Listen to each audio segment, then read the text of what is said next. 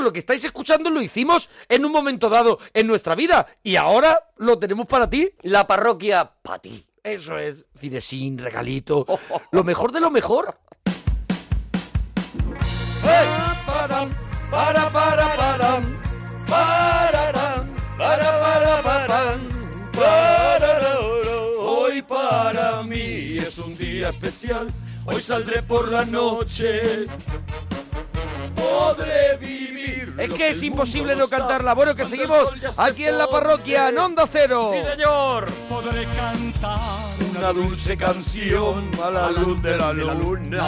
Bueno, vamos a contar una cosa. Nosotros hemos creado una lista, Sí. una lista en Spotify que se llama Regalazo la Parroquia para que todos vosotros vayáis incluyendo allí la canción que más os mola. Eso es. Porque dentro de poco queremos hacer La canción, una nada más, porque Sí, hay gente que de claro. repente mete No, siete hombre, no, y no seas agonía. Además da pena porque eh, se agotan las posibilidades de que pongamos alguna de esas, porque no vamos a repetir personas. O sea que Eso es. tiene que ser una por persona. Una, tu canción favorita. Regalazo la parroquia, mi canción favorita, así Eso se es. llama. La encontráis en Spotify y vais poniendo. Tú te metes en el canciones. buscador de Spotify, ¿no? Sí. Y pones regalazo la parroquia. Ya está, regalazo sale, la ¿no? parroquia, mi canción favorita. Te De todas maneras hay un perfil también creado, ¿no? En La. Parroquia Radio. La parroquia radio, para que la gente le dé a seguir. Ahí vamos a empezar a hacer experimentos. Este es el primero, que es tu canción favorita. Luego tenemos, eh, Haremos más, queremos hacer claro. más experimentos, la canción de tu guitarrista favorito, iremos haciendo cosas, Se pero... trata de aprovechar Spotify, que es una cosa Eso social, que es ya una que red hemos social. sacado jugo a Twitter y a es. Facebook y a todo. Pues vamos a, ahora lo vamos a intentar con Spotify y que de vez en cuando el regalazo pues lo hagan los parroquianos, que sean ellos los que decidan qué va a sonar en el regalazo y cuáles son las canciones que a ellos les apetece escuchar, ¿no? Eso es, pero hoy, ¿qué vamos a hacer? Una, una, una avanzadilla, ¿no? Nosotros Eso vamos a, a- Pues nos hemos generado cada uno nuestra playlist. Por lo- yo he generado una de la que me pide el cuerpo Eso hoy. es, eso es, ¿Vale? No, es- no ha sido una cosa... preme- así que he dicho, voy a, voy a estudiarlo mucho, sino hoy que me pide el cuerpo escuchar. Y me he hecho una playlist. Pues eso, nos hemos hecho una playlist cada uno y vamos a ir poniendo las cosas. Yo son de las canciones que, que más he escuchado en mi vida. O sea, Ah, ¿sí? he hecho una, una Vale, recopilación. vale. Las Yo- canciones que más veces he escuchado. Yo he hecho una playlist porque estoy estoy en un, en un, en un estado de felicidad que necesito Sí, cosas sí. O sea, que me viene muy De guay todo lo que arribita. me viene arriba. De venirte Entonces, arribita. he hecho una más de cositas que me viene arriba yo. ¿Y tú que has hecho una cosa un poquito más romántica? Tengo de todo, ¿no? No, no, tengo Pero de digo, todo, ¿eh? romántica en, en que cosas que tú tienes más en tu cabeza. De repente nostálgico. Me, me he ido a la nostalgia, Vale. de repente digo, mm, ahora mismo me da todo igual, me Vale. pongo rockero. Bueno, lo vas a ir viendo, lo vas a ir viendo porque es una obra maestra lo que voy a ofrecer. Bueno, pues si ¿qué quieres, empezar tú o empiezo yo. Empieza tú si quieres. Venga. Venga, pues yo empiezo viniéndome muy arriba, me quedo aquí, me quedo en España y bueno, de España a la luna. ¡Oh, marea! Con esto empiezo con marea. La luna me sabe a poco. Oye, si te, si te gusta una... y hagamos ese pique, Claro, ya sabéis, a Arturo Parroquia, Mona Parroquia en Twitter, a ver qué lista te mola más.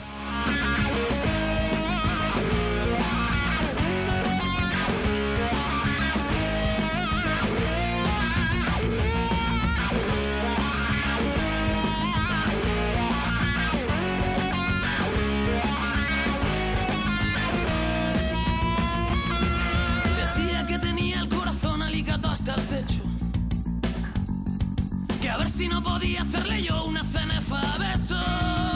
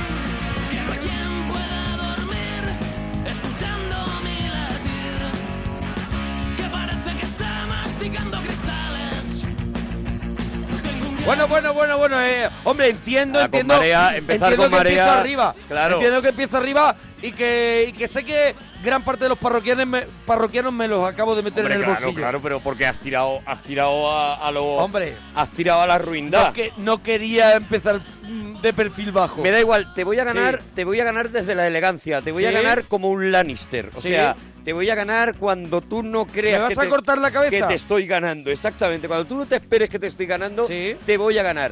Tú pones marea y te tiras al barro más absoluto para ganarte los parroquianos. Yo voy a poner una canción que no sé si muchos, mm, seguramente todos conocen, Sí. pero muy pocos recuerdan. Y es un tío al que yo escucho mucho. Tuvo tres, cuatro discos en los que fue muy importante, luego se convirtió en una voz ahí, pues que Bien, hacía versiones y demás, pero tiene un primer disco que me vuelve loco y un tema maravilloso, es Paul John, es un Paul tío Young, Paul Young. ochente- Es ochentero. Paul Young, ¿no? Sí, Paul Young. Paul Young. Y, y es un tío ochentero a tope y tal, que salía con el pelo de punta Sí, y tal. hombre, que- con la carita de uno de los de Spandau Ballet. que tiene una canción que a mí me vuelve loco que se llama Love of the Common People.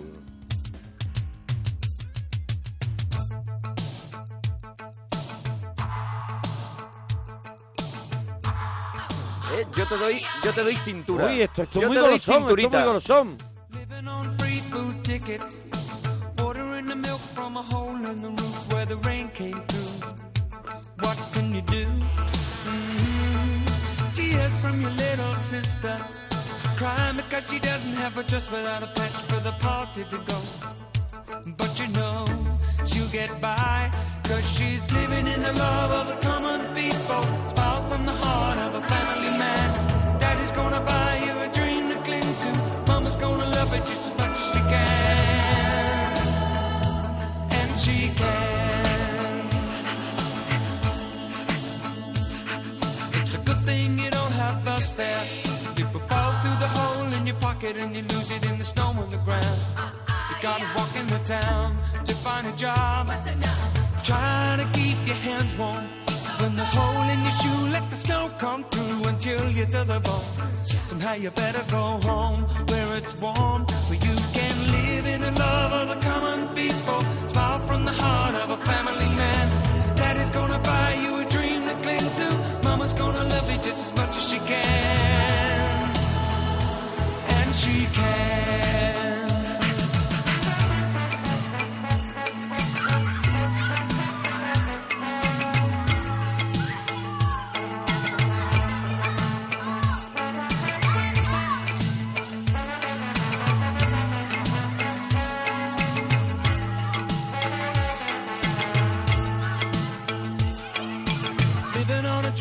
Oye, yo te voy, a, te voy a confesar que yo este tema no lo conocía. Me parece de andar por eh, la calle con buen rollo. Cuidado, y no lo conocía yo y me acabo de meter en internet Sí. por no quedar en vergüenza y es uno de los clásicos del señor Claro, Paul claro, Young. es una de las canciones más Claro, conocidas. El que, el que, el que tiene culpa de eso soy yo. Es un tío que pasó muy desapercibido aquí en España y Sí. que en su primer disco tuvo un par de éxitos, Whatever I Lay My Hat y tal, y que tiene esos dos, tres disquitos Sí. espectaculares, maravillosos, y ahora hace unas versiones swing de, de canciones modernas, de canciones Vale. de ahora, Sí. espectacular. Ha sacado dos o tres discos Mira, ese rollo. en Spotify es una de las canciones de, de sus canciones que más escuchas tiene, pero Da muchísimas. un buen rollo esta Sí, sí, canción. sí.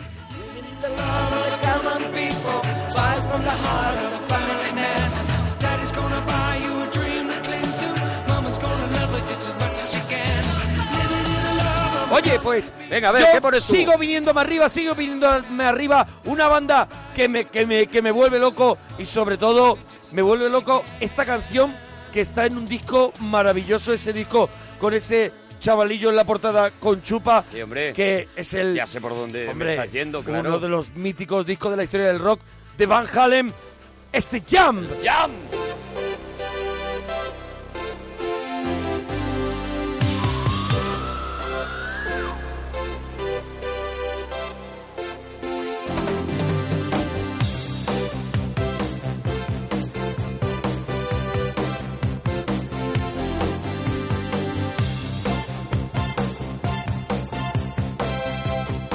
El disco 1984 de Van Halen.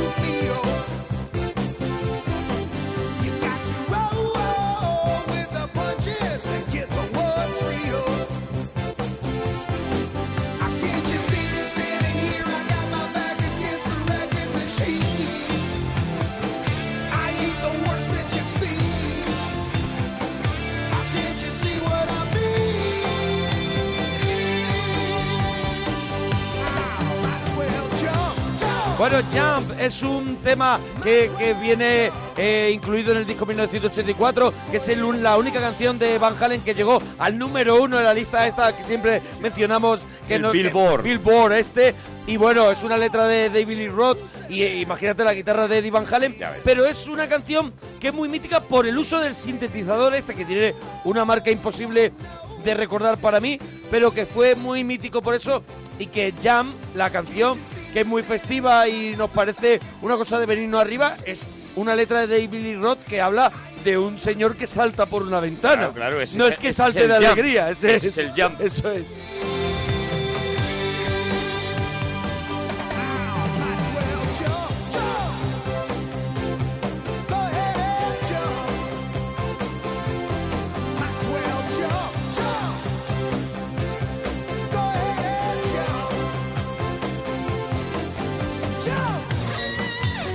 Viene el solo de guitarra de Eddie Van Halen.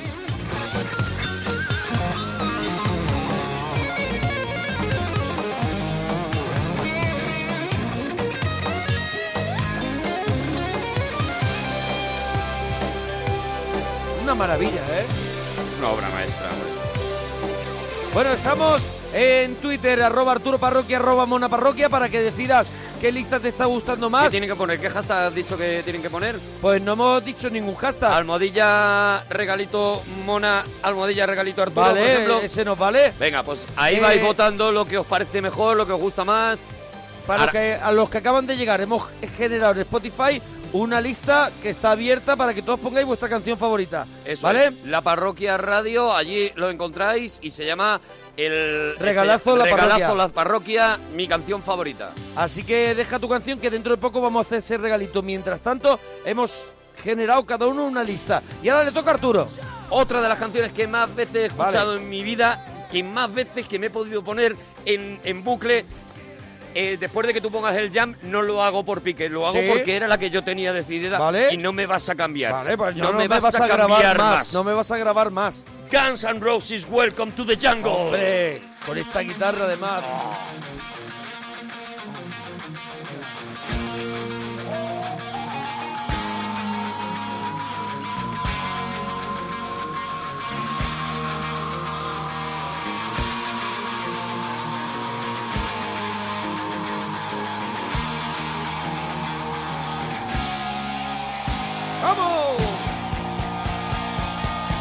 Hombre, podría estar en mi lista, ¿eh? Esto no cansa nunca.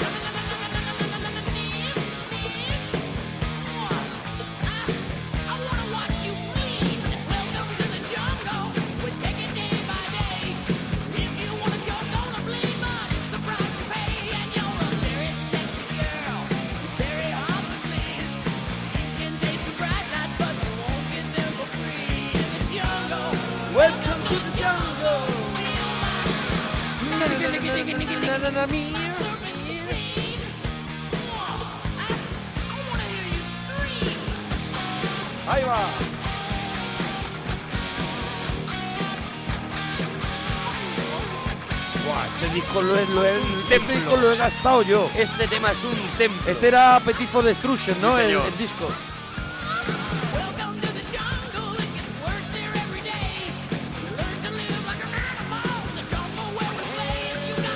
No tengo ni idea de lo que dice, pero me gusta tanto. ¿Qué mandará? Ya, ya, ya, pero por eso es que no sé lo que dice, como lo que decía antes de Jam, que puede contar un suicidio, pero yo me lo estoy pasando pirata. Por entender bienvenido a la jungla, tú sabes que todo es, Hombre, todo es salvaje yo creo que en esta canción. Sé por dónde irá. Esta parte, esta parte es tremenda.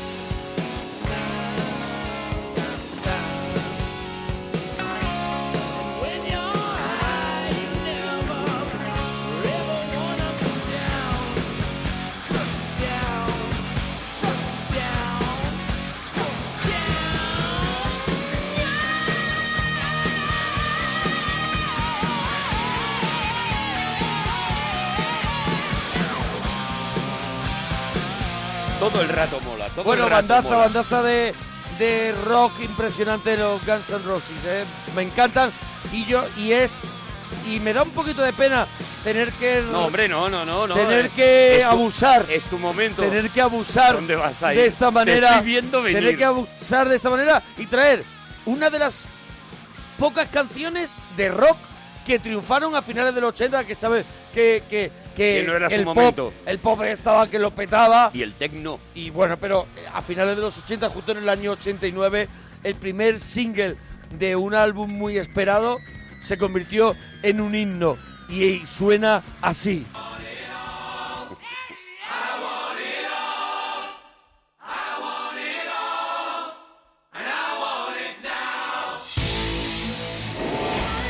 Ahí está la guitarra de Brian May, que fue, bueno, el artífice de este All, o sea, inspirado por su señora, que siempre decía la frase, lo quiero todo y lo quiero ahora. Y es lo que, lo que contaba Brian May siempre, es que es una canción que habla, que habla de, de- de ambición y de, y de luchar por, por tus metas, ¿no? Algo que, que podían ver como rebelión. Mm. Él hablaba de una cosa más de interior, Más de positiva. luchar por tuyo y se, y se utilizó también como una canción anti-apartheid, por ejemplo, y de, de- de este discazo de Miracle, ¿no? Se- se- el- De, Miracle. ¿no? Sí, el milagro. El milagro, el milagro de Queen.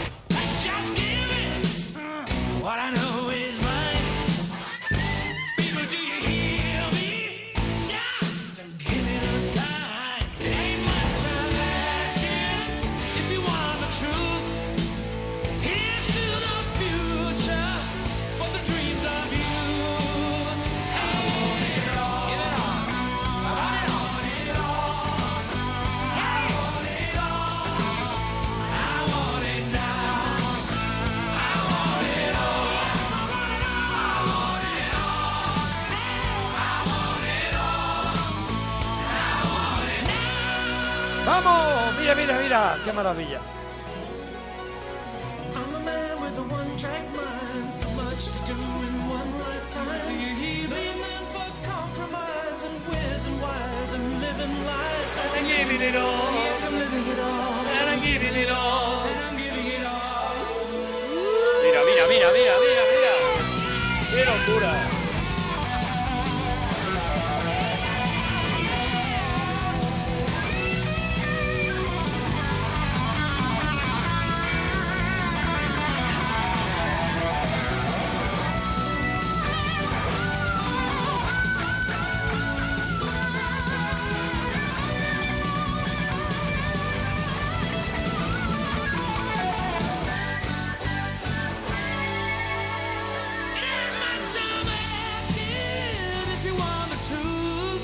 ¡Qué eh! Maravilla.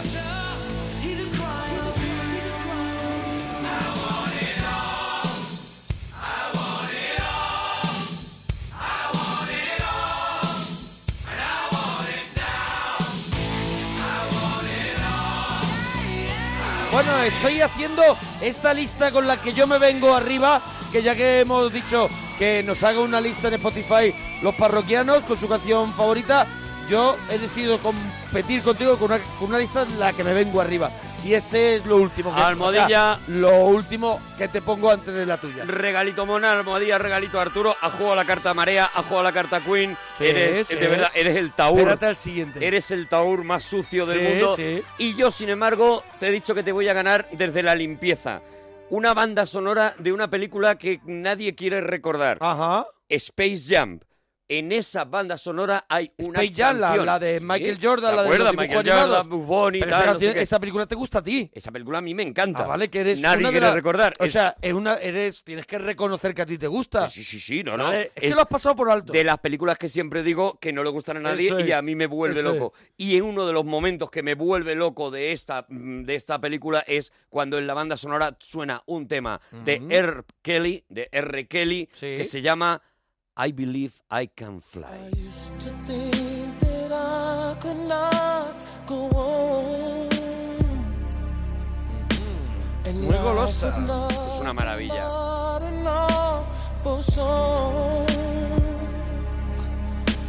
But now I know the meaning of true love. I'm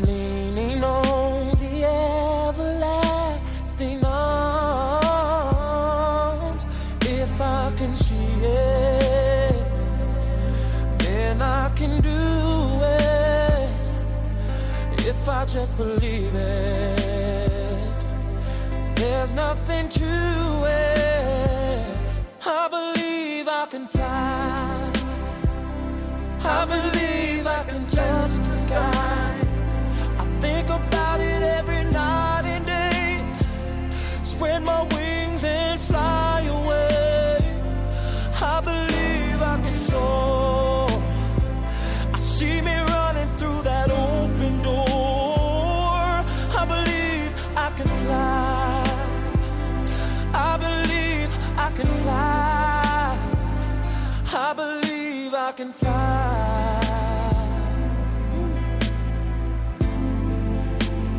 Y había unos mates de, de- a cámara lenta Sí, de Michael de- Jordan eh, haciendo de cámara niño superlenta ahí, mientras sí. volaba y colaba la, con esta música que bueno luego luego se ha hecho millones de versiones de esta de esta la película que no quiso ver nadie, la ¿no? película que a nadie le gustó esa es esa es, esa es.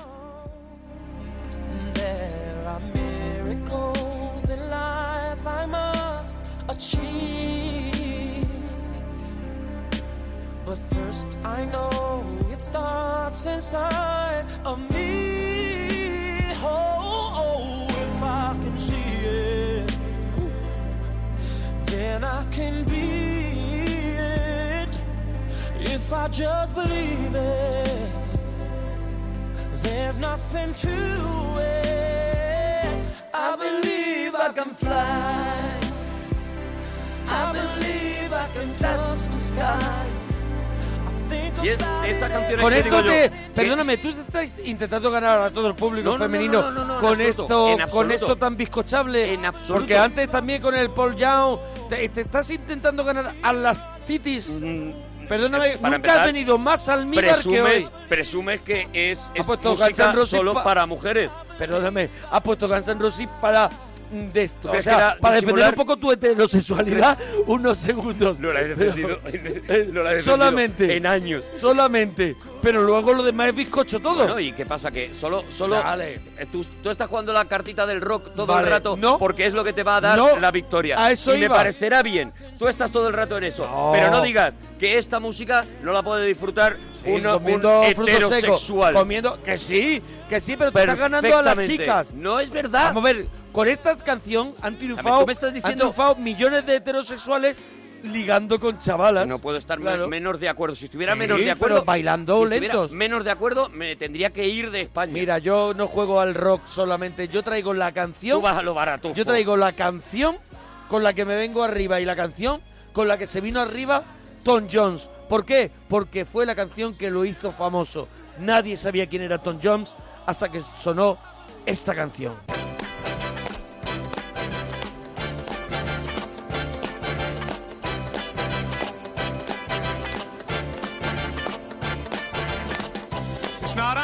Unusual to be loved by anyone. It's not unusual to have fun with anyone. But when I see you hanging about with anyone, it's not unusual to see me cry. No olvidemos nunca que esta canción nos salvó de una invasión extraterrestre. ¿vale? Sí, nunca sí, es olvidemos verdad, eso. verdad. Nunca olvidemos Es verdad, eso, ¿eh? Porque hay mucho en el, el mundo. respeto a Tom Jones. Hay mucho en el, en el cine. Bueno, incluso el príncipe de Bel Air. Bueno, Carton claro, bailaba claro. esta canción. Y Eduardo Manos Tijera también aparecía esta canción. Es una canción que Tim primero Burton fue. ha tirado muchísimo de esta. Sí, primero fue para una cantante, para Sandy Shaw, que eh, era la canción era para ella. Lo que pasa que casualidades de la vida, este chaval, Tom John, de pronto le dijeron, oye, ¿por qué no te cantas este tema? Y quedó todo el mundo tan impresionado que la propia cantante dijo, yo no me voy a atrever, no me voy a atrever nunca a hacer un tema que este tío ha hecho de esta manera y consiguió número uno en Reino Unido.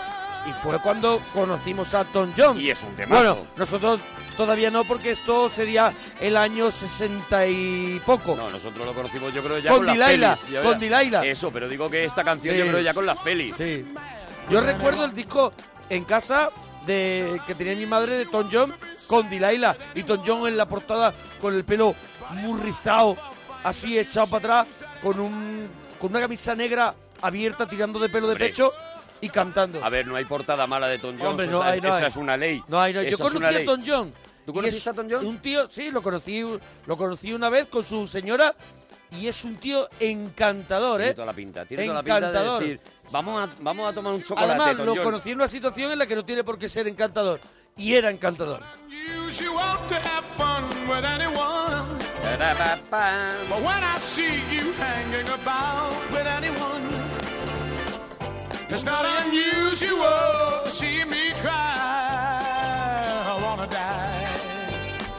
¿Sabes qué pasa? Estoy hablando desde, Sí. desde el rencor ahora mismo, porque Sí, sí, la acusación que me has hecho me ha dolido y Sí. hablo desde la rabia más profunda. Lo O sea, sé, hablo, lo sé. hablo con un nudito en el estómago Sí. que tú digas que yo estoy poniendo eh, música para ganarme al público femenino. sí, y es demás. lo que está haciendo hoy, sí. Me parece, me ha dolido muchísimo y, y- y por eso, pues mira, sigo con la lista que yo había previsto, Sí. una detrás de otra, y poco a poco las insidias que tú has lanzado sobre mí Serán cada vez se irán más cayendo. subrayadas. Se irán cayendo. Sí, sí, sí. Siguiente tema que yo propongo, un tema que me acompaña en todos los días de mi vida, un tema que me levanta de la cama.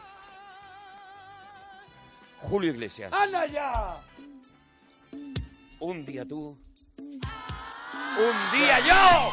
Mira, mira, mira, mira. Madre mía. Madre mía, Uno mira. de mis temas favoritos. Dos muelas se me han picado ya. Estoy sintiendo cosas. Hombre, este... A ver. Mira, mira, mira, mira, mira. Un día tú, Un día yo... me quieres tú, te odio yo. Es una maravilla. Mm, tú eres así, yo Mm, soy como empieza, mm. hace cambiar. Wow, wow. Wow, wow. Vivir así con la emoción de no saber decir adiós. Querer así, odiar los dos para después morir de amor.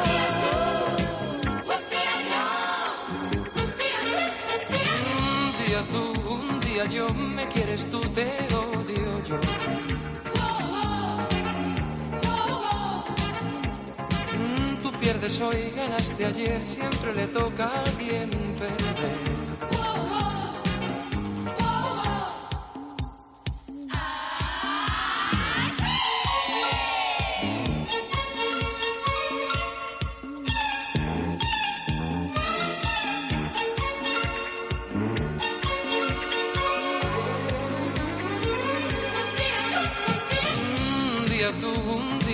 Eh, eh, tú, entra ya. mm, Ese- tú, cuando empieza así, Porque mm, mm, y ahí, yo me ahí loco. elásticos, eh, Yo, hombre, eso es, hombre. es el, es Hombre. podemos decirla, eh, eso puede con el Yo elástico. esta canción la escucho con cinto, Claro, con claro, cinto que interior. amarrado, con amarrado. cinto interior. Sí, sí, sí. Vaya lo- hoy, hoy vienes de verdad de, de un ladrón, de un ladrón. Un día yo. Querer así, odiar los dos para después morir de amor. Cómo, sube aquí.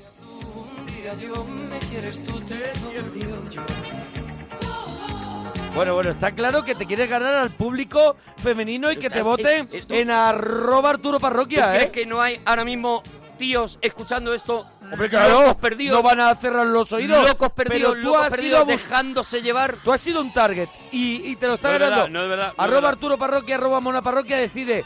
Almohadilla, regalito Arturo, almohadilla, regalito Mona.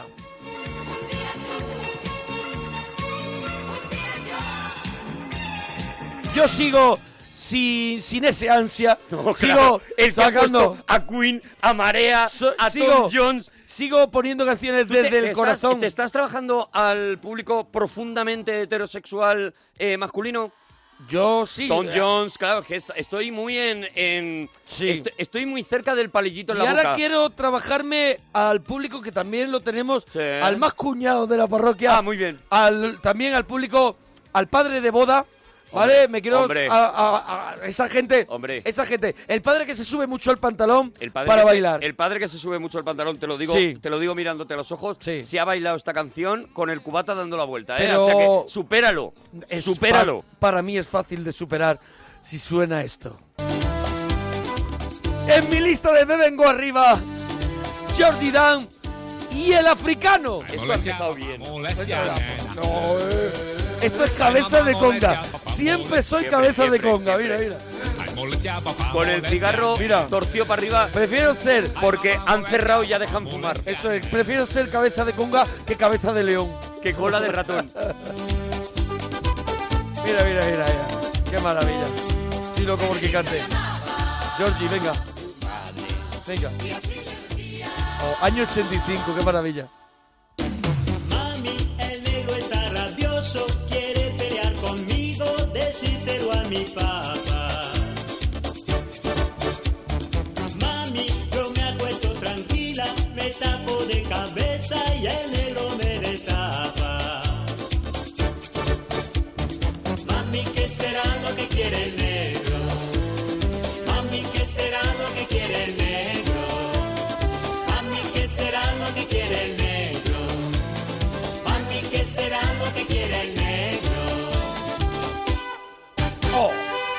canción que, que, que todo el mundo conoce como Mami, que será lo que quiere el negro? O el negro de Jordi Dan. Claro, claro. Pero es el Se africano. llama el africano y a nadie le importa.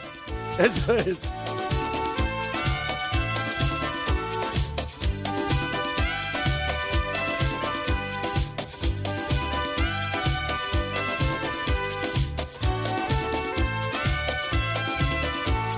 Estamos recopilando una, un- una lista ideal de Monaguillo, una lista Sí. ideal mía en Spotify y bueno, una lista que empieza como todas las listas de Spotify, o sea, empieza por un sitio, va hacia otro Sí. sitio y luego después el cuerpo te va pidiendo otra cosa, ¿no? Hombre, no sé, es no sé lo que te pide pasando. el cuerpo a ti ahora, porque yo ya me espero ya que lo siguiente que pongas ya sea Richard Kleiderman. Richard Kleiderman, Ya ¿crees? es que ya estás, ya estás en el pub, en el pub de, de puff Sí, de, sí, de sí. plástico. Sentado ahí así, estás, sí, ya. sentado así, Sí. eh, comiendo cacahuetes, ¿no? Sí, ahí estás ya. Pues no voy a poner Richard Kleiderman, voy a poner a Michael Jackson.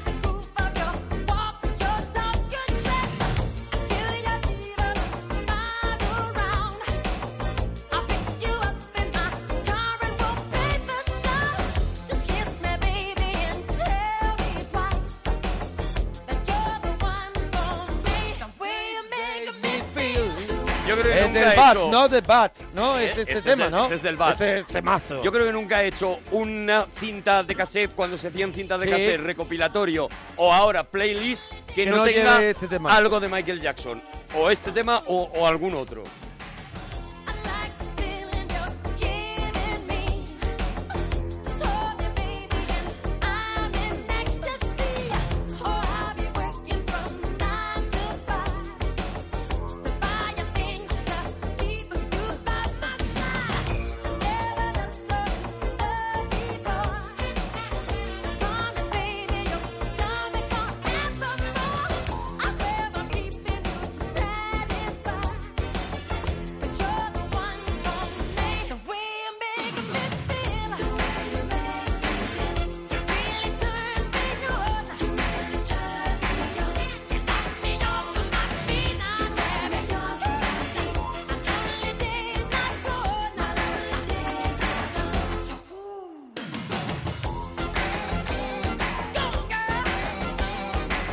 Qué maravilla, ¿eh? Qué maravilla. Pero mira, No falla. te voy a decir una cosa. No falla. eh, Ahí reconozco que yo también me he tirado al barro. Hombre, perdóname, Con la no se carta puede Michael ser mal Jackson. ladrón. Es verdad, es eh, verdad, es para verdad. intentar ganar, Es ya verdad. te has ganado al público femenino y ahora dices, y también me gano al otro Voy- público porque pongo a Michael Jackson. Te he dicho, voy Yo- a dejar que creas que es ganas. es la jugada de, de Voy verdaderamente... a dejar que creas Sí. que ganas y yo te voy a ir quitando poquito a poco. Arroba Arturo Parroquia, arroba Mona Parroquia. A ver qué es lo que te ponen más... Almohadilla, regalito mona, almohadilla, regalito Arturo. Eso es, porque hemos generado, hemos creado una lista en Spotify que está abierta. Hemos hecho un perfil, la parroquia radio. Ahí tienes una lista que se llama Regalazo la parroquia. Queremos que ahí dejes tu semillita, una canción, Una. la canción de tu vida, una, una, Una sola. nada más. Y vamos a hacer dentro de poco, pues esto mismo, pero con vuestras canciones. Con vuestras cosas, claro. ¿Vale? con vuestras Yo ahora yo no soy como tú No, y no, yo pongo peor. a Led Zeppelin Stairway to Claro. Heaven. No soy como tú.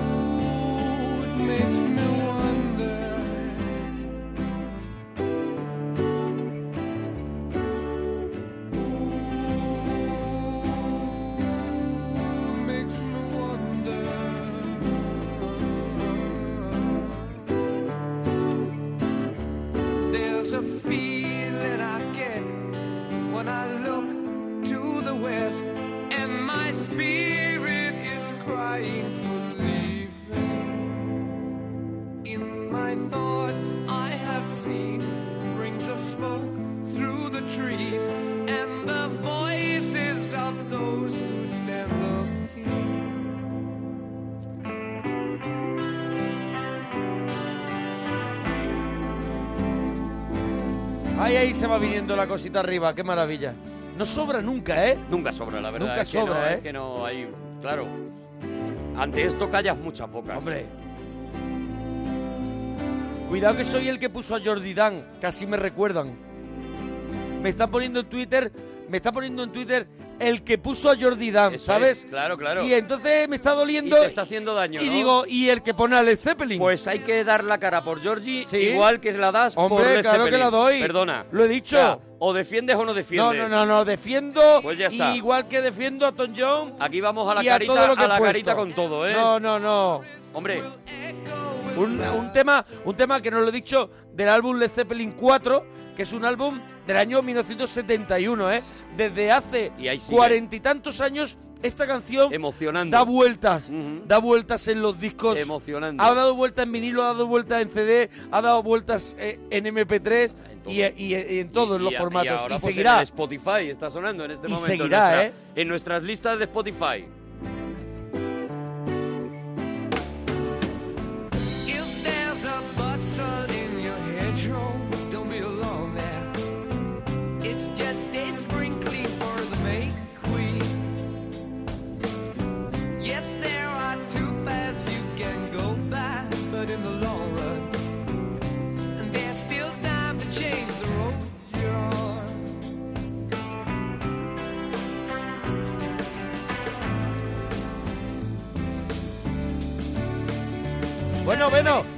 Este, eh, Circuito Joven es muy larga. Venga, Yo me vengo venga. aquí cerquita, me vengo cerca. Venga. Me, me vengo aquí al lado, o sea, cruzas, Vale. cruzas un poquito Cruzando para la calle, aquí en el tal, no sé polígono.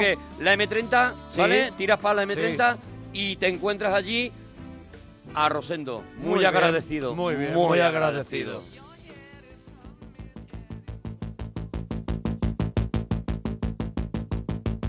Otra de esas canciones que no me han faltado desde que existe la canción. Sí.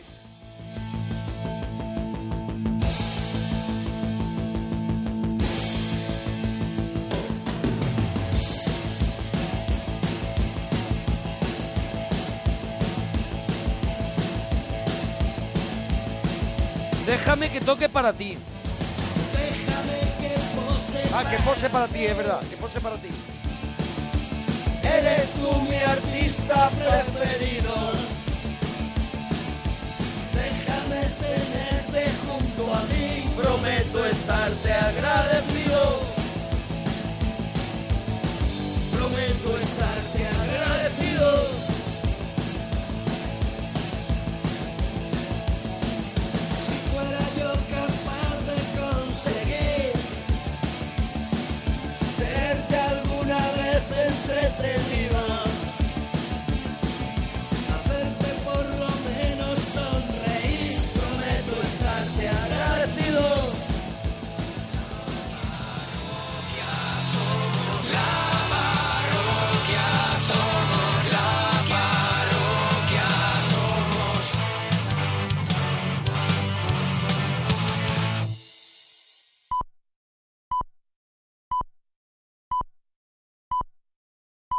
Son las 3 de la madrugada, son las 2 en Canarias.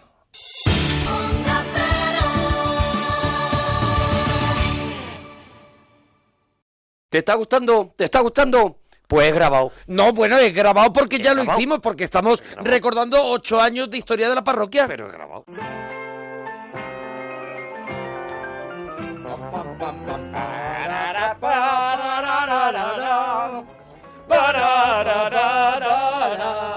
¿Tú también te unes a él Mira qué ahora? bueno, mira qué bueno. Eso es que te está ahogando. Uy. Qué bueno, qué buena percha. Buenísimo. A qué buena percha te Eh, agarras. ¿Cómo me agarro? ¿Cómo me agarro? Porque, porque Todo voy, voy a intentar. brillante. Porque no será una película la que traemos hoy que esté a lo mejor relacionada con el agua. Claro, alma de cántaro. Ah, a ver, Claro. películas que estén bajo del bajo del mar. Bajo Me- del mar. Por ejemplo, La Sirenita. La sirenita, Es- es. Es no es la A ver, sirenita, ¿qué más? no es la sirenita. Debajo del mar. A mí me sale tiburón y no es debajo del mar, pero hay mar. Pues Eh, tiburón- ahí debajo y encima. No claro, es yo voy tiburón. por partida doble. Aunque esta película le debe mucho a Tiburón, Vale. como casi Sí. todo el cine La- mundial. las aventuras de Poseidón Las aventuras del Poseidón no es la aventura del Poseidón. tampoco es. También te digo que lo acabamos de decir. Ya, ya, ya, Vale, pero, o sea que pero ¿sabes hay qué pasa? tensión cero. Que te estoy diciendo películas que casi todas, algo hay en esta película que homenajea, Sí. que vemos momentos. En algún momento Sí. vamos a ver casi de cada, de cada película que se ha hecho debajo del mar en la, en la historia del cine. Bueno, hoy traemos una. Pero no es esa, Hoy ninguna traemos de una esas película de Disney y de Pixar, Mm. ¿eh? De Pixar y de Disney. Eso es, ¿eh? Pixar. que, que, bueno, que no sé si no ¿Te es, comes un bollo para decir Pixar? Sí, eh, sí, sí, porque es que sí. te veo que das un mordisco antes es de... que no sé pedir, o sea, yo pido pizza Sí. y, y- y digo y, pizza. y- y te traen a lo mejor ver, si al yo- de Monstruos S.A. Te Por traen a eso Mike que si yo llamo a las pizzas, el, igual que si hago una película de pizza, Sí, sí, no gano lo es mismo, igual. no gano lo mismo, salgo perdiendo. No hay diferencia, claro. Eso es. Bueno, un peliculón. Vamos a ver, no es mi favorita de Pixar, evidentemente, No, ni creo no, que sea la que- tuya. No creo que sea la pero, de nadie. Pero, es yo creo que hasta que hicieron las anteriores sí que era un peliculón Película y seguirá que- siendo una película de animación de categoría. Una película que nos pegó un golpetazo en la cabeza cuando la vimos. Evidentemente Pixar es que ha crecido desde que se hizo esta película eh, eh, en calidad, en profundidad de sus películas. Ha crecido tantísimo, pero esta fue... No digo la primera, pero sí una de las primeras de Pixar en la que dijimos, cuidado con estos tíos, Sí, cuidado, cuidado, con estos tíos. Cuidado que, que tienen una inocencia, están, eh, están demostrando algo de inocencia, pero tienen una, un algo que está contenido. Algo, algo ahí por A- ahí algo, abajo. algo va a florecer. Yo creo que en- con esta película muchos aprendimos que las películas de Pixar tienen doble lectura, Eso que es. tienen esa lectura para que los niños la puedan ver, la la disfruten y se lo pasen muy bien.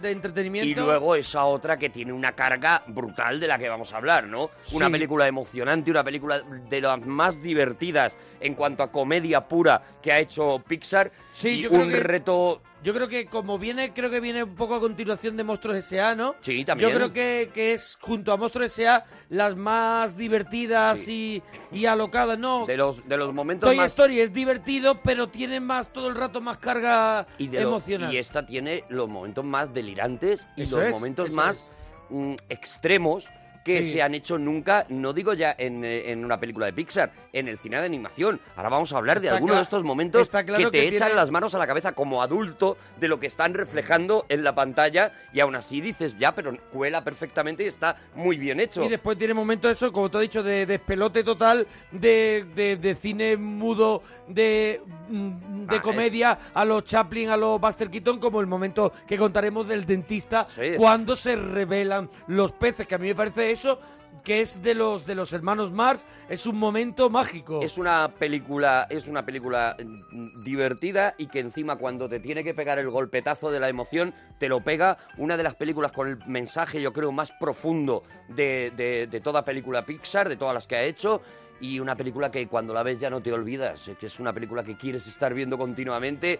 Hoy, en el Cinexin de la parroquia, Hoy tenemos Buscando a Nemo.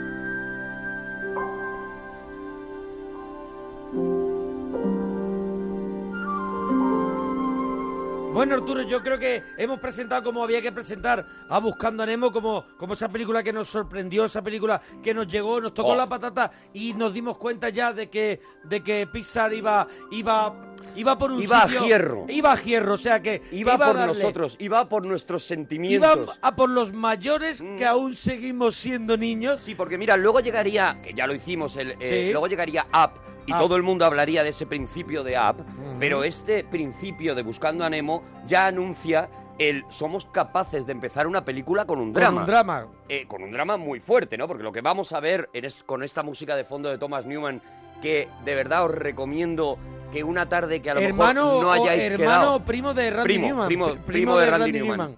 Que Randy Newman, para quien no lo sepa, es, por ejemplo, el autor de la canción principal de Toy Story, Hay un amigo de la- por de la- ejemplo. eso es. Toda la familia Newman está muy, muy atada al, al mundo de Pixar.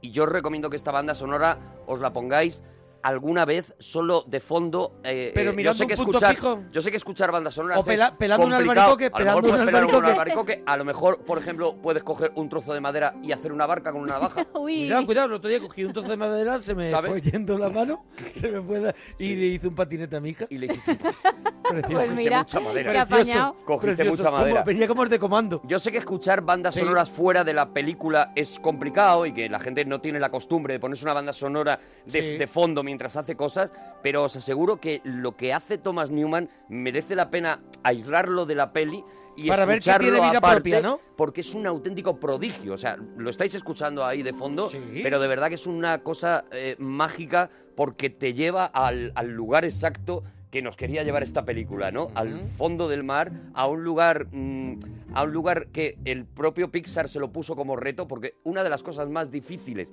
en el momento que se hace la película eh, para la animación por ordenador Sí. era reflejar el agua. Y si te fijas en, Claro. en la mayoría de las películas de Pixar anteriores, prácticamente no hay agua. Es de las cosas más complicadas de hacer. Porque tenemos que hablar de. ah, Las anteriores son. Hemos dicho los Bueno, Toy Toy Story. Story, eh, Monstruos S.A. Sí, eh, ¿no? bichos. Bichos. Y, eh, y ya llegó Nemo, ¿no? Yo creo que enseguida llegó Nemo, Porque pero no aquí lo sé. no hemos Yo preparado así creo- tampoco ningún. Yo creo que Nemo llegó justo después de Monstruos S.A. Sí, Sí, eso De- seguro. de Porque en Monstruos formas- S.A. hay un homenaje.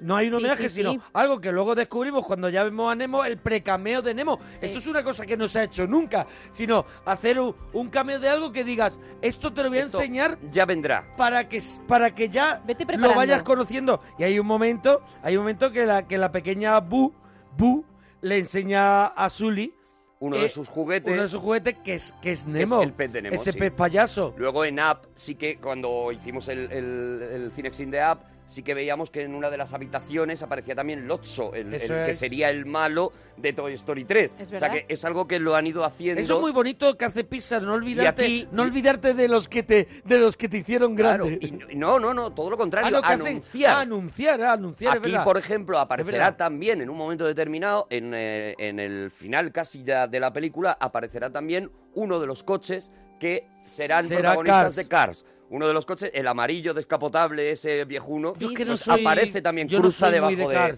de, tal. Bueno, Y, y hay otra referencia, ¿sale? Buzz Lightyear, cuando hay una, un plano de los juguetes dentro de la, de la clínica dental, también se También ve a Buzz Lightyear. dental. Está Buzz Lightyear asomando. También, también. Eso sí es un cameo de alguien ya famoso. no solo eso, Claro. no solo eso, sino que el tebeo que lee uno de los niños que está sentado en la clínica Sí. dental es eh, la portada, es un tebeo de Mister Increíble, es un tebeo es. de los increíbles, que también estaría, estaría por llegar. Estaría ¿no? por llegar, sí, sí, el, el, el de Mr. Increíble. Bueno, Vamos Arturo, al ¿tú tema. sabes de dónde nace la idea de Buscando a Nemo? ¿Sabes más o menos? Sí, bueno, nace, nace de, nace de este guionista, que es uno de los, de los grandes genios que están, que están metidos ahí en Pixar, y nace, ya digo, del reto Andrew por Stanton. parte de, eso es, del reto por parte de Pixar de, de hacer una película debajo del agua, ¿no?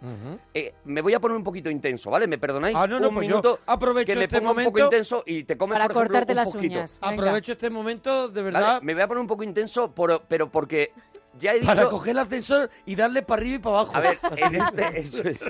¡Hala! Ahí te quedas. Mira, te dejo un cipo y lo puedes ir encendiendo es, y apagando un rato. Eh, eh, pero porque ya he dicho que creo que este va a ser uno de los eh, cinexines que Sí. más van a sorprender a la gente. O sea, el grado de complejidad que tiene Nemo me obliga a ponerme un poquito intenso. Y empiezo con el título. El título eh, aquí en España se llamó Buscando a Nemo, así la conocemos y tal. Pero si lo pensáis en inglés, eh, se llama Finding Nemo. Finding no es buscando. Finding es encontrando. Sí. ¿Vale? Aquí viene un poquito la intensidad, ¿vale? Me- son, es un minuto, pero Tienes que, el que os va a molar, ¿vale? perfecto, sí, sí. Entonces sería encontrando Estoy a haciendo Nemo. vaho en el cristal. eh, Sería encontrando a Nemo Dibujando un corazón. realmente lo- el, el verdadero título de la película. Encontrando a Nemo. Vale, pero Nemo mm, no es un nombre. Nemo es una expresión del latín que se utilizaba para, eh, eh, para denominar a tu nadie.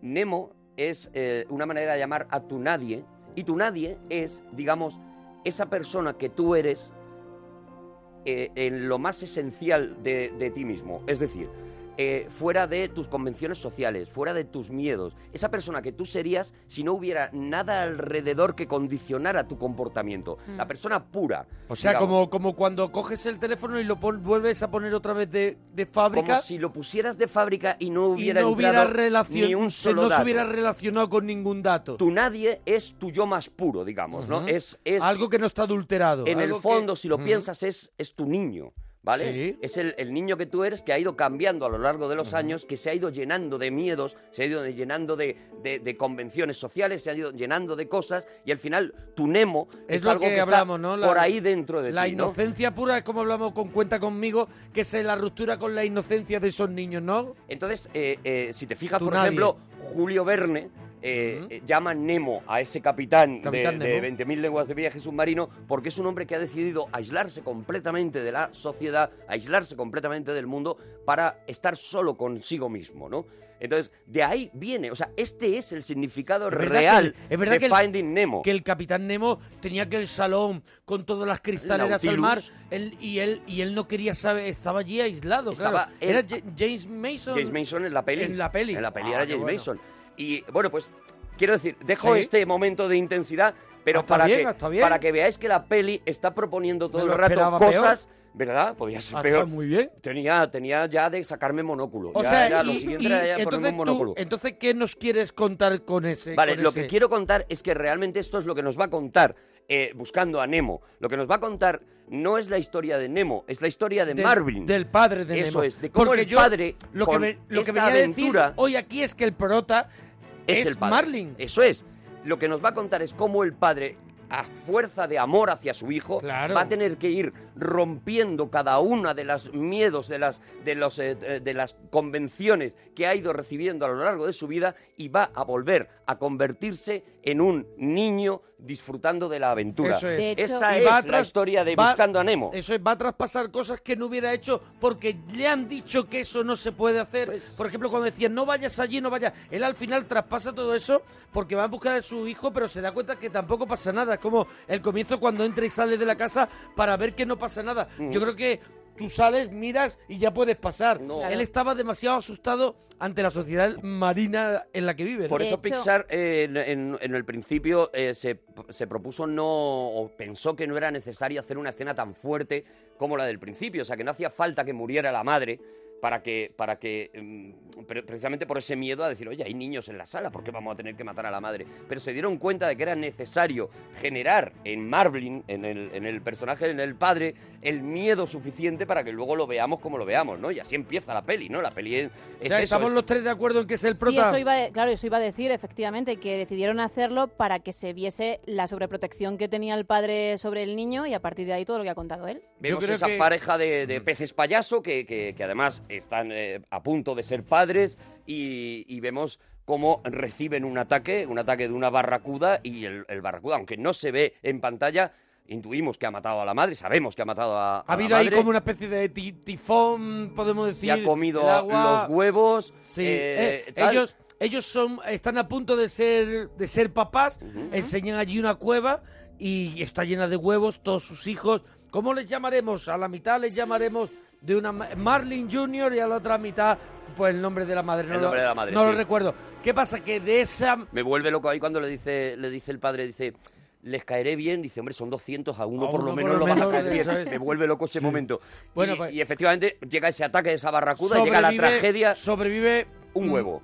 y Marlin. un huevito roto. Padre un e huevito hijo. roto que es y el que le se dice, y él dice una cosa, cuando tiene el huevo en la mano, dice, te cuidaré y no te pasará nada mientras yo viva. Es una cosa como demasiado seria para una película de animación que van a ver Claro, los niños empieza. tienen un huevo, ha pasado todo aquello y encima él dice, y no te pasará nada. Mientras es un poco, de todas maneras, Y un ojo. poco Rey León, ¿eh? También, ¿eh? Claro, Ahí bueno, golpetazo. En ese momento sí, porque la película, la película va a hacer algo y aunque adelantemos al- a un momento del final, creo que, que en esta frase puede, puede molar que nos paremos, ¿no? Cuando tú escuchas esa película la primera vez, lo que sientes es, pues qué ternura, un padre diciéndole a su hijo que nunca le pasará nada y que lo va a cuidar, ¿no? Pero cuando al final de la película Dory le dice, tú no le puedes prometer a nadie que no le pasará nada, porque entonces no le pasará nada. Y si no le pasa nada, no vivirá. Entonces es cuando la, la- la frase se da la vuelta y cuando te das cuenta de que esa frase es un peligro. O sea, que, que te tienen que pasar cosas, que la vida está hecha para que te pasen cosas y que, y que aprendas de ellas, no para meterte en una anémona como hacen ellos, ¿no? Y que no te pase nada, ¿no? Claro. De hecho, por eso te digo que esa frase que, eh, que en el Rey León se quedaría nada más que en el principio, aquí tiene una vuelta al final de la película bueno, sí, para es- decirte, cuidado, la frase es muy bonita pero tiene veneno. Y, y- y además un personaje Claro. tan ingenuo como el de Dory es el que se lo dice. Es un poco como la, como la frase esa que, que dicen de que el mundo, el mundo se compone de la gente que ver pasar, que ver, que ve pasar las cosas y la gente que hace que las cosas pasen. que sucedan, Eso sí. es, y es eso un es. poco. Pues es un poco eso, ¿no? lo que que, le, lo que le acaba diciendo Dory es, efectivamente, no le ha pasado nada. No le ha pasado nada quiere decir que le has vaciado la vida. Ahora es cuando le están pasando cosas, ¿no? Nece- el niño necesita que le pasaran todas estas cosas, ¿no? Bueno, pues efectivamente nos encontramos con ese niño ya, ya, ya crecido, ya salido del huevo, con esa aleta mágica. Es un niño con una, con, con una aleta más pequeña sí, que la tiene otra. una minusvalía. Tiene o una sea, minusvalía, eso, es. Y su padre le trata como a un minusválido. Es decir, todo el rato le está diciendo, no puedes nadar mucho, Y no todo puedes el rato hacer esto. le dice a todo el mundo el problema que tiene su hijo. Efectivamente, de hecho, en el primer día de escuela ya deja claro lo que le pasa y hay que tener cuidado. ¡Eh, hola! ¿Quién eres? Em, soy Nemo. Bien, Nemo. Los nuevos deben responder a una pregunta de ciencias. Muy bien. ¿En qué tipo de casa vives? En una anémona. Anémona. Vale, vale, no vayas a hacerte daño. ¡Todos a bordo, exploradores! Debe usted saber que tiene una aleta pequeña. Cuando noto que le cuesta nadar, yo lo dejo descansar un poco, unos 10 o 15 minutos. Papá, creo que tienes que irte ya. Tranquilo, no se va a separar del grupo. Muy bien, chicos, globos oculares al frente. Y recordad, no os despistéis con chácharas ni diálogos de besugos. Ahí, sabes, ahí se marchan en el- ese autobús flotante que es Es el, el profesor. El pez manta el ese, profesor ¿no? Raya, el Sí, profesor, profesor Raya, Raya. Que aquí en, eh, en España lo dobló, lo dobló Javier Gurruchaga, igual que al, Sí. igual que al, al, al tiburón Bruce, Al tiburón que también Bruce. lo do- dobló a los dos, Sí, ¿no? el doblaje está muy bien. Está Anabel Ahí- Alonso, que hace Dory Está impresionante. maravillosa. José Luis Gil. El doblaje español, yo sabéis que normalmente No eres muy fan. No es que no sea muy fan, es que suelo decir siempre, oye, escucharos por favor la versión original. Sí, sí, pero Porque la versión doblada ya intuyo que la han escuchado, pero en este caso, de verdad que merece mucho la pena escuchar también el doblaje Pues, español. Yo ¿eh? tengo una pregunta, porque yo soy muy fan de Ellen DeGeneres, pero no he visto esta peli en versión Sí, original. está, ¿Está, bien? espectacular, Vale. está espectacular. Tenía esa duda, vale. Eh, maravillosa y, y a veces pasa, dos actrices están maravillosas Sí, y en sí, este caso tanto Anabel Alonso como Ellen DeGeneres están absolutamente maravillosas. Bueno, eso, hemos visto antes de llegar a, a la escuela, antes de ese, hemos visto ese paseo en el que el padre está continuamente, ten cuidado, no cruces, dame la mano o dame la, dame la Sí. aleta para cruzar, eh, lo está sobreprotegiendo y hemos visto otra cosa, hemos visto el poderío de Pixar en, en cuanto a la, a la ambientación, o sea, La ambientación ese es- paseo es, un hasta- paseo de un musical, Oh, parece es un una, paseo una maravilla, claro, te has de un metido. musical de Jim Kelly. Estás de repente en Manhattan, estás en, en Broadway, hay luces, hay, hay tráfico, hay, un, hay- hay un niño, no juguéis ahí, no molestéis al señor, no sé qué, y de pronto po, se mueve la arena y sale un lenguao. Sale un ahí, lenguao, empiezan pronto a pasar un montón, pasan un de, montón cosas, de cosas. y de repente aquello tiene una viveza, o sea, toda la, la tristeza que ha ido teniendo Sí. la película hasta ese momento, de repente se levanta con esa viveza, Pero ese... es- con una coreografía perfecta, es, Perfecta, es ello y hay una coreografía alrededor que hace que todo viva. Ese es el poderío de en, en esas pequeñas escenas Mm. cuando ves el poderío de Pixar, lo curradas que están las películas de Pixar, como en cada imagen hay 40.000 cosas que están pasando a la vez, como no te la vas como no te la vas a comer entera por muchas veces que la veas, porque siempre va a haber un detalle, ¿no? Y vemos eso, la llegada de uno de los personajes, de los primeros personajes para mí eh, eh, delirantes que es este profesor Raya, ¿no? Mr. Ujú. Rey. Este, este profesor que va cantándole las lecciones al niño, que tiene el lomo eh, como un cielo estrellado Sí, sí. sobre el que se suben los niños y vuelan. Es decir, es un, es un profesor soñado. Es una cosa como de Peter Pan y el profesor de Amanece que no es poco. Es eso, es, es algo que quieres, es algo que, que te gustaría, Claro que te gustaría. que te gustaría tener, ¿no? Ese profesor Es un que va- momento mágico. Es absolutamente mágico. A mí ese, el momento de la escuela y, y ese- este personaje me vuelve completamente loco. Inmediatamente, además, se los lleva al, al precipicio, ¿no? Se coge a los niños, Mm. se los lleva al precipicio con la angustia del padre de ese Marvin que, que dice... Están los padres de los otros niños que dicen, bueno, pues no te Ah, preocupes. relajaos. Bueno, yo el primer día cuando fue mi hijo y, y- y lo llevaron al precipicio, yo lloré y todo. Y ahí y le dice. ¿precipicio? Claro, y ahí El se vuelve completamente y loco. sale corriendo. Eso es, no lo porque puede hay, evitar. efectivamente hay un acantilado, hay un, un lugar donde, digamos, termina su mundo, termina, termina la Tierra. Sí. Hay un acantilado abisal hacia, hacia el abismo y, y el profesor se los ha llevado allí, les ha llevado allí a enseñarles que el mundo acaba, ¿no? Y, y él, pues evidentemente, sale corriendo. Ahí tenemos a, a Nemo haciéndose ya sus primeros amigos y jugando como todos los niños a ver hasta dónde hasta dónde llegas, ¿no? Y, y- y tiene una especie de competición de cuánto espacio del acantilado pueden recorrer o del precipicio pueden recorrer sin morirse de miedo, ¿no? Inmediatamente, por supuesto, el padre le echa la bronca y de nuevo tenemos esa alusión que es la que hace indignar a Nemo de es que tú eres un enfermo, es que tú tienes un problema, es que tú no Mm, puedes hacer claro. lo que el resto de los niños, ¿no? Ahí de nuevo tenemos esa, esa manera elegante de Pixar de sacar la cara pues por cualquier niño que, que- que- que no haya nacido como el resto de la gente y decir, bueno, sí, le falta esto, pero tiene un montón de cosas más, ¿no? Claro. Ahí tenemos ese momento y ese cabreo Tiene de la posibilidad de salvar ese impedimento de muchas más maneras. Lo puede fomentar por Claro, otros sitios. tengo más cosas. Claro que sí. Me falta esto concreto, pero tengo un montón de cosas más, ¿no? Ese- es cuando se enfada Nemo, y se enerva, cuando se enerva. Nemo se cabrea, Nemo se pone, Nemo, cuidado el, gest- el genio también de Nemo, ¿eh?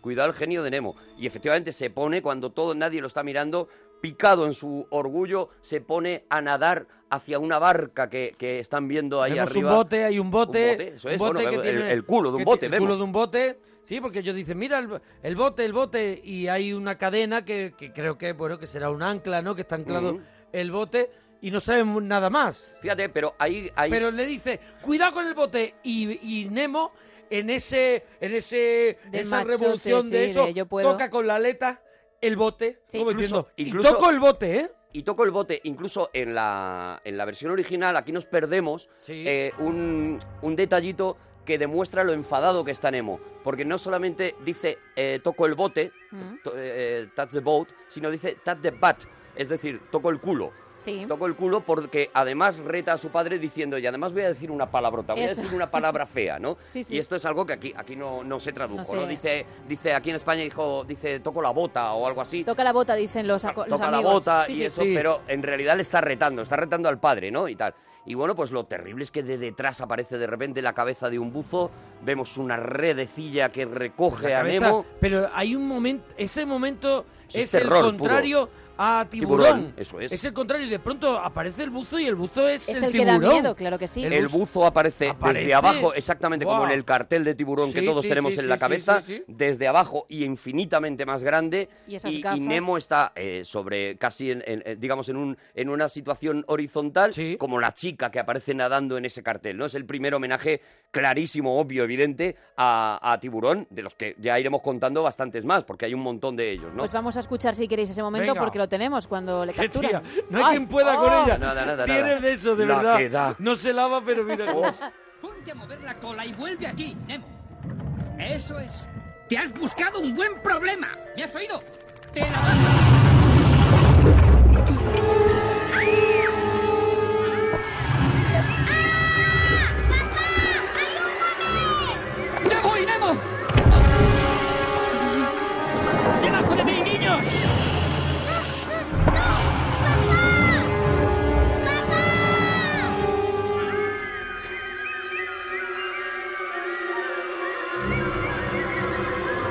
Y ahí, ahí llega el momento, ese momento que, que a todos nos deja helados, claro. En el momento en que hace así con la redecita y se llevan a Nemo. Y se llevan a Nemo, efectivamente, lo meten Nemo en un bote desaparece. ante la impotencia de, de todo el mundo y ante el miedo del padre que no... Que no es- Aparte es que ahí está el acantilado. Claro. O sea que hay que traspasar el acantilado y el padre lo hace en un esfuerzo por alcanzar ese bote que arranca el motor. que no consigue porque el motor, la hélice del motor Lo- vuelve a claro, tirar hacia es.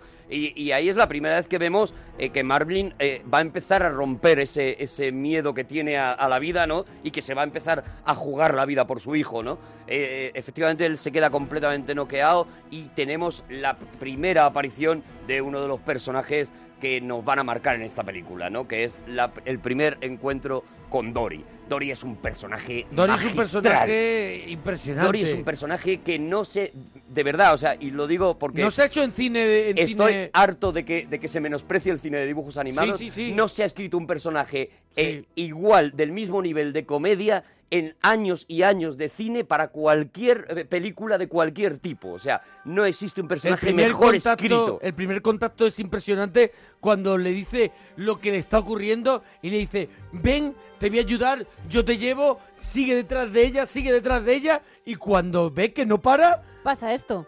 Deja de seguirme, ¿vale? ¿Pero qué dices? Me estabas enseñando por dónde se fue el bote. ¿El bote?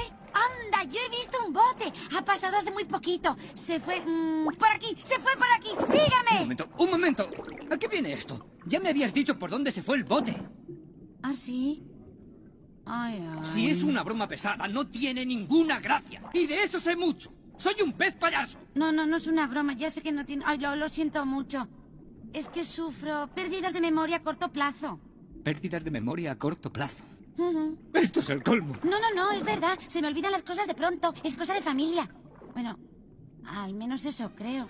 ahí está también Anabel Alonso que Maravillosa, escuchar el personaje Brutal. de eso ella ella todavía ella ella me decía una vez que todavía cuando hay niños familiares sobrinos de alguien no sé qué eh, su número especial es hacer a Dory Está o sea, Dory maravillosa está Dory. muy marcada con su voz Esta maravillosa Anabel Alonso Sí. y, y el personaje es que es que no te lo puedes cargar, o sea, es que, es que está tan bien escrito. Y decía Andrew Stanton, el, el- el- el guionista, el, el genio que- al que de verdad se le ocurre toda esta historia, decía una cosa que, que nos vuelve a traer otra vez a lo que os decía antes de encontrar a nadie, ¿no? Decía que eh, Dory es una persona que cada tres minutos nace. Es una persona que cada tres minutos descubre el mundo. Es decir, es una persona que se sorprende cada vez, cada tres minutos. Y él decía, eso en el fondo es lo que nos, eh, nos Es lo que le gustaría ser a nosotros, ¿no? y lo que le pasa a los niños cuando son Eso pequeños Es, eso es. Lo que nos gustaría es poder volver a nuestra infancia cada tres minutos y Ujú. que eh, el- la misma emoción que te provoca la primera vez que ves, pues no lo sé, un donut de chocolate, te la provoque continuamente, ¿no? Entonces, eh, eh, Dory es ese, ese Nemo, ¿no? Do- Dory sí que es ese nadie. Cada tres minutos ella se carga de información durante tres minutos, pero luego se vacía. Se carga de miedos, pero luego se vacía, ¿no? Y esto lo vamos a ver a lo largo de la peli cuando están en situaciones súper peligrosas como las medusas y ella es consciente del peligro, pero de repente se le olvida el peligro. y descarga peligro Y eso es, y entonces Claro. provoca peligro, pero también disfruta, de repente la ves Claro. saltando encima de una anémona porque se le ha olvidado que ese peligro Sí. existe y entonces de repente está consiguiendo disfrute, ¿no? Lo que- Bueno, eh, Nemo es un pez payaso y Dory, eh, que esta información, que es un dato muy importante, Sí. Dory es un pez cirujano, Mm. ¿vale? Azul y negro. Azul y negro. ¿Vale? Quería Tú que- dejarlo. tú que controlas que se note. ¿Sabéis, Pues yo sabéis, cerraba aquí el ¿sabéis, sabéis que, que una de las cosas que, que la peli también que también cuenta eso de que no de no encerrar a los a los peces Mm. en esas peceras y que estén en el mar y eso, claro, provocó esta película que se vendieran tantos peces El payasos efecto contrario, sí. que hizo el efecto contrario y tuvieron que hacer incluso incluso campañas para que la gente dejara de regalar peces payasos No solo eso, sino porque que se además- mueren de verdad Sí, sí, a no ser además- que tú tengas un acuario muy preparado en casa los peces de colores se mueren se morían básicamente por una cosa que fíjate lo cebollo que puede ser el ser humano, se morían básicamente por una cosa, porque los metían en agua dulce. O sea, compraban un pez payaso y lo metían en agua dulce. Claro, claro. Han visto una película entera de un pez payaso en el mar. Bueno, Sí. pues los payasos metían el pez en el agua dulce Pero y que mataron aunque un montón de, pay- de peces hay que payasos. tener una una una buena una buen acuario y bien preparado para que los peces sobrevivan porque están fuera totalmente de su hábitat Con agua de mar. con agua Te de... vuelvo a Claro, repetir, claro, con claro, agua de mar, claro, con claro. ese detallito, Con ese mejor ya- detallito ya vas de que- avanzando. vamos a ver, que no sea del grifo, solo te pido. Una es. cosita de nada. Bueno, pues eso, efectivamente, vamos a conocer a, a Dory y vamos a ver cómo Dory se apunta de una manera eh, completamente absurda a esta no- aventura. Pero porque es el niño que no tiene miedo, Eso porque... es. Porque, porque le parece bien. Le parece Le bien. parece bien, de repente que hay que buscar a Nemo, nunca le llama Nemo, además, siempre se olvida del ¿Quién era nombre. que hay que buscar? Y, pero, pero se apunta a esta Sí. aventura, se va con él y llegamos a otro momento también, eh, eh, pues, pues eso, también peligroso para los niños. Un decir, momento poseso, adelante. un momento poseso. el exorcista. Continuamos en el del exorcista. poseso. El momento poseso. No, la, eh, la llegada de la- del tiburón Bruce. ¿No? Vale. ¿Sabes por qué Sí. se llama Bruce, el tiburón? A mí es el personaje que menos me gusta de la peli. A mí también. El, el tiburón a mí Bruce. me vuelve loco. A ti te Me gusta vuelve mucho. loco porque a me mí parece es el que un menos delirio. Me gusta. A mí el que menos me gusta. Esa escena me, me parece un delirio. Estoy loco por volver a la pecera del dentista. Sí, sí, ¿A que sí. sí? A Yo mí por me lo pasa menos. igual. Estoy loco por seguir la aventura Digo, déjame de, de este de grupete. Marlin y de, y de y de Dory. Y estoy loco porque, porque no venga el tiburón. A mí me vuelve loco, me vuelve loco Sí, la, sí, la- sí. la historia en la que me voy a meter ahora. O sea, es que lo bueno que tiene Buscando a Nemo es que vas a estar en escenarios diferentes cada, cada tres o cuatro Claro, a mí minutos. la historia de- Como buena, como buena road movie que es, La historia de los tiburones y todo su ese campamento de tiburones que monta y eso y ese esa, Mira, misa. tratar, tratar, entiendo que también eso eh, eh, es una cuestión también cultural, ¿no? Pero tratar eh, el alcoholismo de la manera en que lo trata esta escena, delante de los niños, pero evidentemente los niños están viendo No una cosa muy graciosa, pero están haciendo una reunión de alcohólicos anónimos, algo que, el- que lo hemos visto, por ejemplo, en el Club de la Lucha, en un montón de películas, Muchísimas es algo películas. realmente muy habitual en la vida americana. Te queremos, Y Brian. están haciendo una parodia de esos, de, de esas reuniones en una película de niños. Solo, a mí ya solo por eso me, me- me vuelve loco la valentía de Pixar. Claro, pero ahí donde ya decían, nosotros estamos haciendo películas que pueden ver los niños, que es diferente. Esto es, no películas de niños, Eso es. sino películas que la pueden, pueden ver, los, ver niños, los niños, pero no son películas para niños, Claro, ¿no? Bueno, que- vemos que te, te iba a contar la curiosidad, ¿no? El, el tiburón se llama Bruce porque era como se llamaba el tiburón de Steven Spielberg. ¿Te El que se averiaba, el que se averiaba. En el, en el Cinexin de tiburón contamos como el abogado de Spielberg se llamaba Bruce, y por eso le llamó Bruce al tiburón, ¿no? Pues aquí, de nuevo, un homenaje a, a esta película y aquí vamos a ver también otro homenaje clarísimo a otra película mítica que también ha tenido su Cinexin. Eh, a ese momento en el que en el que el tiburón se pone a, per- a perseguir a Dory y a Marvin y choca contra una especie de compuerta, saca media cara por esa especie de compuerta y dice, soy Mm. Hombre, Bruce. hombre, hombre, sí, sí, sí. Soy Bruce. Bruce Resplandor está aquí. total. Eso es. Sí, sí, es sí. momento resplandor, ¿no? Por eso digo, la película te la puedes ver con cu- 40 veces y vas Que a estar encontrando cosas. encontrando cosas, Hay ¿no? otra curiosidad que no sé si estoy en lo cierto, que es Con cuando todos vosotros, Marlin... Gema Ruiz. Cuando Marlin... Bienvenida, le- Gema Ruiz. Cuando La Marlin mujer, ya me, mira, me, me ponen en Twitter que la mujer de Marlin era Coral. Ah, Sí, Coral. Pero Coral, Coral, por lo Coral que sea, ya no. dura Poquito, regular. poquito, un minutito y medio. Cuando Marlin golpea a Dory, que esta empieza a sangrar y entonces uno de los tiburones va Mm. hacia ella, he leído que es la primera aparición de sangre en un film de Pixar. No sé si Ah, será- vale. Ah, bueno, sí. Pues, Cierto. Puede ser, es un dato. Yo lo llamo dato mierder, Con ¿vale? esto- Lo, dato- lo llamo así. con esto, con Pues, esto vamos a poner marchas militares hasta las Pues 5. aprovecho con arroba gemma-ruiz para que la gente me diga si mi Sí, dato por mierder, favor. ya por curiosidad personal, Eh, ¿puedes, es así o no. puedes para todos los cinexines prepararte el dato mierder de Oye, yo Ruiz? encantada. Y que ¿Puedes? sea un dato que no interese. Vamos a ver. Por favor. Es un dato. Me gustaría, me gustaría que fuera así. Tú lo lanzas entero y cuando terminas se escucha. Eso es. y seguimos.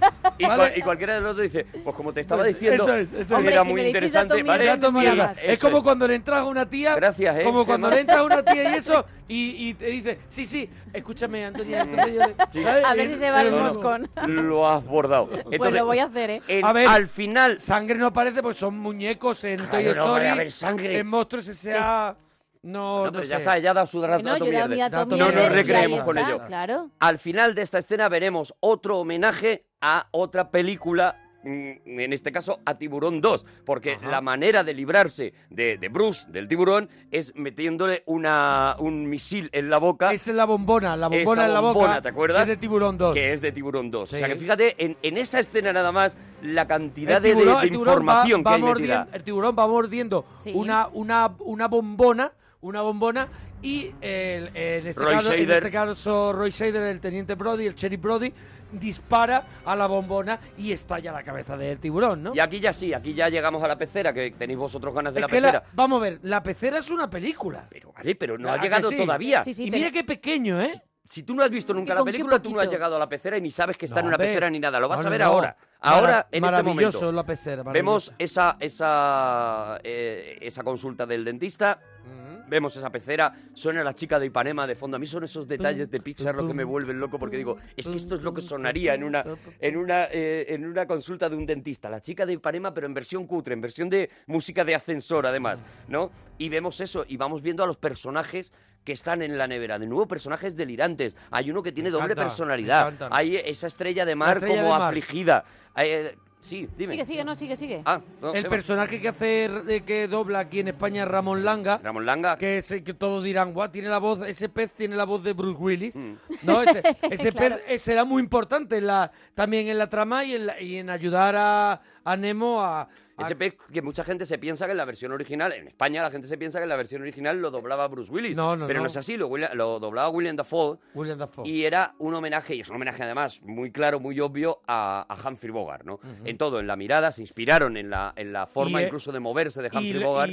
y- lo meten en las sombras muchas Eso es. veces para parecer como, como el halcón maltés está ahí escondido en sombra y dice no te preocupes no, no me pasa nada Eso es. es, es- de aquí. hecho, William Ese- Dafoe en la versión original lo que hace es imitar a Tiene esa Bogart. melancolía. Y, dice- y- imita a Bogart, incluso le, le llama chico, le llama kid, que era Sí. una palabra muy de, de- de Humphrey Bogart en, en- en sus películas de los años 30 y de los años 40 y demás, ¿no?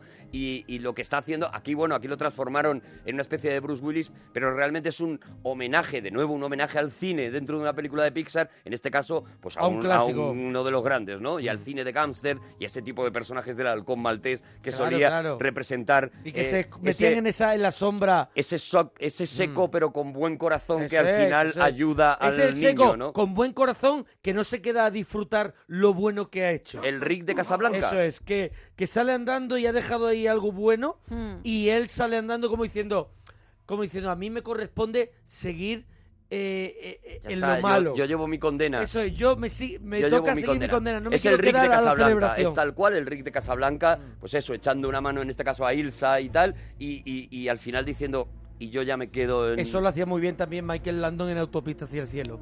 Daba gloria y cogía la carretera para adelante. ¿Cómo, has- la cómo subido de nivel? Cogía la carretera. ¿Cómo has subido de nivel de repente? Hasta Bueno, que lo paraban de la gorra con la más mierda en la gorra. Con la mierda con que barba. llevaba la gorra. Sí. Eh, eh, Víctor French. Vamos a conocer a estos personajes de la, de la pecera. Me encanta. Vamos a tener algunos de los mejores diálogos también de la peli. Están aquí cuando ellos se presentan y se presentan de dónde vienen y es de la tienda de, de la tienda de la que les han comprado. Ujú. Hasta que hay uno que dice yo de eBay también. Es verdad. Y, y él dice, yo vengo del Gran Azul. Y le preguntan, ¿cómo es el Gran Azul? Y dice, pues es grande y azul, básicamente. Claro. Ese diálogo que tiene en el que él intenta explicarle lo grande que es el mar a unos A tíos unos que vienen han, nacido en ya en una pecera. Que han nacido en tienda, Tiene, claro. una, tiene una ternura, entre mm, risas y entre tal, tiene una ternura brutal y tiene esa cosita que te hace Pixar de decir, te voy a dejar aquí un, un trocito de melancolía, voy ahora, ahora te vas Pa' a que reír se un te rato. disuelva un poquito en la es, boca. te lo voy a dejar en la boca y dentro de un rato, no te acordarás, pero dentro de un rato, pon esta pastillita, vas a llorar. Y- eso lo hace maravillosamente Pixar. Hace que te, te, te, te deja ir a cada personaje lo suyo y te lo deja en la cabeza y, y al ratito dices, ¡guau, qué perita me da este personaje! ¿Cómo lo van colocando Lo cada van uno en su colocando sitio? porque los guiones se trabajan durante cinco, durante seis años. Entonces, eh, cada cosa está pensada. No, nada ocurre en una película de Pixar porque sí. Está Pero todo descansan, ¿no? Los 5 o realmente 6 pens- años, los, los fines de semana descansan, no, ¿no? que no. Ni los fines de Nada, semana. No, no, son cinco o 5 o seis 6 años Ahora, seguidos. luego se van Luego 10 se van años de 10 vacaciones. años, 10 años. A ver, a ver. Te sale a cuenta. Piña Te colada. sale a cuenta, pero esos Claro, 5 claro, años están cinco que no te sótano. deseo yo a ti. Esos Claro. 5 años están encerrados en un sótano. Bueno, volvemos al mar. Eh, ahora ya en la vamos pecera, a... Ahora, ahora mira, hay dos pelis ya. En la, en la pecera es un sitio pequeño, es uno de los sitios de la peli mira que hay mar, ¿eh? Pues de los sitios de las pelis pequeñitos donde ocurren los mejores acti- acting de la película. Sí, sí, sí. Situaciones de movimientos mm, divertidas o graciosas ocurren en la pecera Ese también. camarón, ese camarón que limpia cosas, me vuelve loco. Claro, es que todos los personajes. Hay que dejar. Camarón francés. Tenemos que intentar que la, que la pecera esté sucia en dos días. Bueno, eso llegará, llegará, llegará. No Y te le dice- adelantes. Y espérate, y le- no, pero el camarero le dice, y tú te, y tú te estás relajadito, Claro, ¿vale? claro, porque Pero- es un camarón, un camarón con un poquito de Asperger Claro, y no, claro, no no aguanta, la- aguanta suciedad, la profundidad psicológica de todos los personajes. ¿no? Tenemos en el momento en el que, además de presentarse uno a uno, como bien decía Arturo, también explican el por qué Nemo está ahí dentro, que es por la sobrina del dentista, que eso ocurre justo después Mm. de la presentación. Vamos a escucharlo. Hola. ¿Quién es este? ¡El nuevo! El dentista lo trajo del arrecife. ¡Uno de fuera! Somos paisanos, ¿eh? Perdona si alguna vez he ido por ti. Los peces nadan y las aves comen. ¡Eh! No, no, no, no. Esos pececitos no son tuyos. Venga, fuera. Largo. Chus, chus, chus. Vaya, se ha roto la foto. Esta es Darla, mi sobrina. Esta semana cumple ocho años. Oye, amiguito, dile hola a tu nueva mami. El próximo viernes vendrá a recogerte. Tú eres su regalo. Pero shh, es un secreto entre nosotros. Bueno, señor Tucker, mientras eso fragua voy a cambiar el agua al ornitorrinco. Ahora vuelvo. Oh, oh, Darla. ¿Qué? ¿Qué pasa con ella? No paró de zarandear la bolsa. Pobre risitas. Fue su regalo del año pasado. Y ahí aparece la foto de ella con la bolsa de risitas. Sí, señor. Y risitas ha dado la vuelta, muerto también. Sí. Bueno, pues efectivamente, eh, llegaremos al- a ese momento porque ahora lo que digo, vamos a tener dos películas que casi se van a ir alternando. Vamos a ver la película de la pecera y vamos a ver la vida de Marvin y Dory intentando llegar a, a esto, ¿no? Que han encontrado, han encontrado unas gafas. Han encontrado las gafas del buzo que se le Vemos- cayeron de vemos- la... Vimos, que no lo hemos dicho, cuando suben a- al barco, llevan en una especie de, de, de cestita o caza, imaginar un cazamariposas, Mm. ahí llevan a Nemo y lo meten en una especie de nevera con agua, y entonces uno de los buceadores se apoya y tira las gafas, no se da cuenta, y tira las gafas de buzo y vemos como las gafas de buzo se, se hunden en el mar, en la profundidad del mar. Ahí se queda eso hasta que llega este momento que está contando llega Arturo. este momento, ¿no? Eh, Están, eh, han sido perseguidos por el tiburón y gran parte del riesgo de la persecución era perder esas gafas donde está la dirección, en el lugar donde está Eso Nemo. es. Las gafas llevan en, su, en la cinta, Llevan una cinta. llevan en rotu- con, ro- con rotu, Eso con es. rotu de toda la vida, con rotu, lleva la dirección exacta de Sydney, donde, do- por lo menos donde vive ese bu- el, Claro, el- donde le puedes el encontrar. buceador. Así que a lo mejor eh, la pista es buena para encontrar a Nemo. Pero ¿qué ocurre? Que las gafas caen cuando, cuando con, con la caída de una, de una de las partes del barco, las gafas caen a un abismo, al, al- al- al océano abisal, y ellos por supuesto que bajan a por ello, ¿no? Aquí es la primera vez que se dice otra de las cosas intensitas de la película, ¿vale? Aquí es la primera vez que se dice sigue nadando.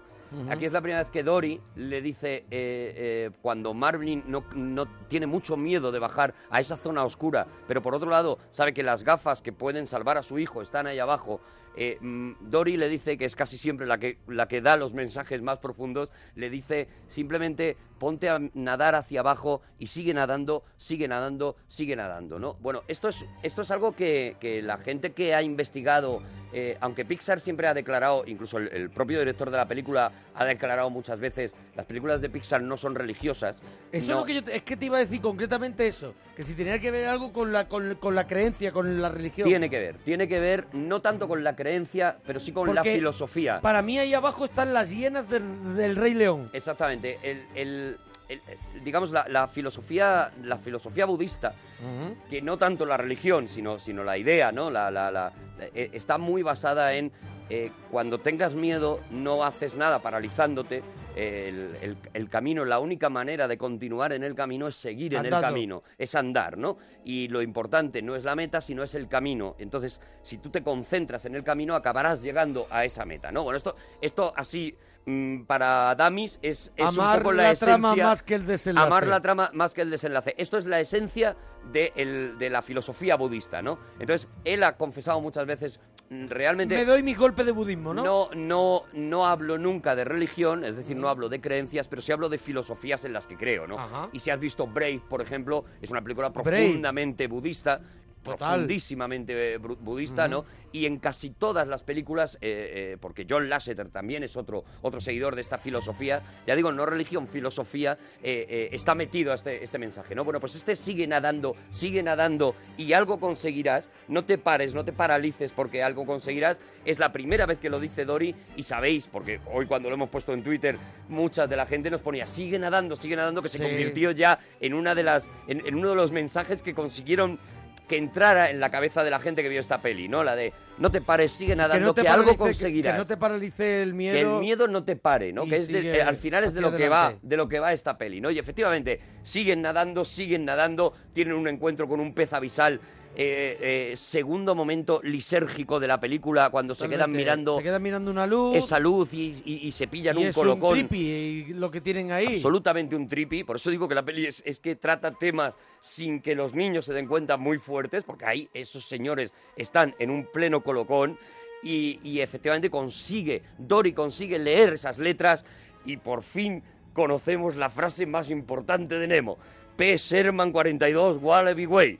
Esta es la que nos va a llegar durante toda la película porque Dory descubre que es capaz de recordar esa dirección. No recuerda nada, pero esa mm, dirección la descubre, ¿no? P. Sherman es, eh, es, eh, bueno, se supone que es el nombre del, den- del dentista, pero aquí hay otro homenaje a, a- porque la, mi- la mitad de la peli, o más de la mitad de la peli, se hizo en Filipina, con, con, eh, con, lo diré, con diseñadores filipinos, y P. Sherman, dicho en filipino, suena muy parecido a Fisherman. Mm.